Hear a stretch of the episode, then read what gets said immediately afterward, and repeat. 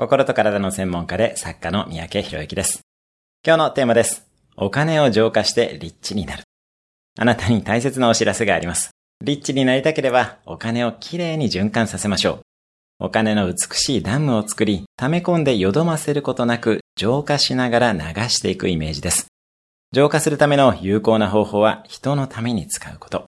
人のために使うと結果として自分にも入ってきます。エゴが先でもラブが先でも構いません。循環がそこにあればいいのです。おすすめは税引き後収入の5%は募金することです。難しければコンビニに入るたびに100円未満の小銭はすべて募金する中間をつけてみましょう。